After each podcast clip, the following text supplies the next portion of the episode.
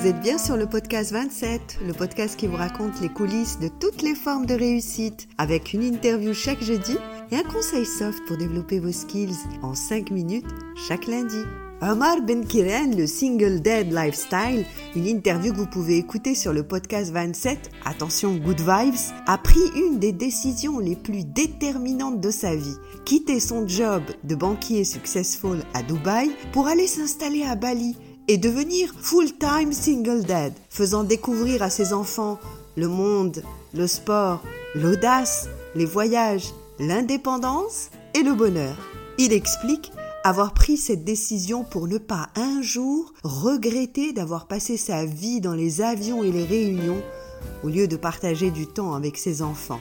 Et nous avons évoqué le dernier livre de Daniel Pink, Le pouvoir du regret. Ce sera le sujet du conseil soft de cette semaine. Pour écrire ce livre, Daniel Pink a sillonné le monde avec son équipe pour enquêter sur le sujet. Et selon ses investigations, il a découvert que 82% des personnes ont des regrets. À travers son site World Regret Survey, il a collecté plus de 16 000 regrets et les a thématisés en quatre catégories de regrets profonds qui nous apprennent chacun une leçon précieuse et confirment sa théorie. Au lieu de rejeter le regret, il faut au contraire le valoriser.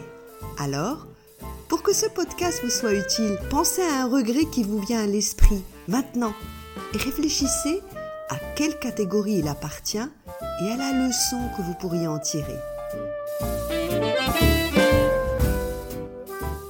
Commençons par les regrets de fondation qui concernent des moments où nous avons opté pour la facilité à court terme mais qui ont eu un impact négatif à long terme en ayant été par exemple irresponsable, inconséquent, feignant, imprudent, fragilisant ainsi notre stabilité actuelle, comme par exemple travailler plus dur à l'université, choisir une matière complexe ou adopter tôt une saine hygiène de vie. La leçon à garder de ce regret, si votre regret est un regret de fondation, pensez 10, 20 ans à l'avance et commencez dès maintenant, car il y a deux moments parfaits pour planter un arbre. Il y a 20 ans et aujourd'hui.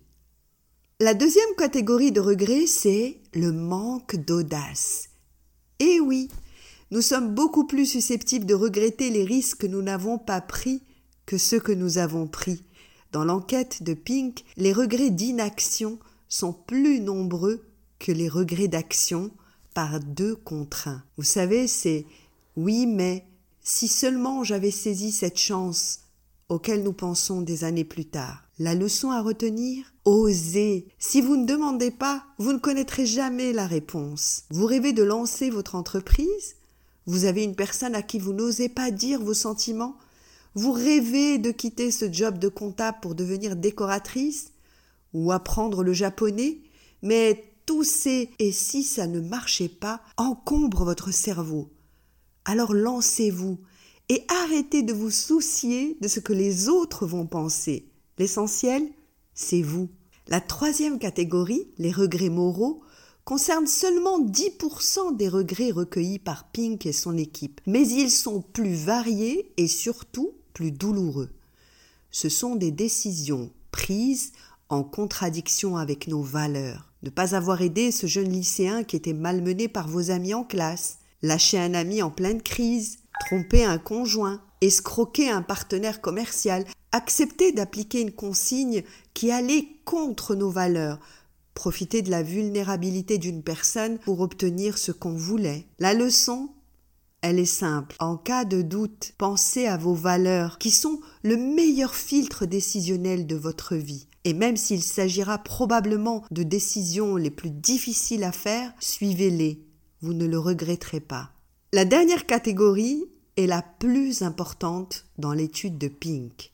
Il s'agit des regrets de connexion. Les humains ont énormément de regrets à propos de relations fracturées ou non réalisées. Ils surgissent lorsque nous négligeons les personnes qui donnent un sens à notre vie, les gens que nous aimons et qui nous apportent ce sentiment unique de plénitude. La leçon est très simple.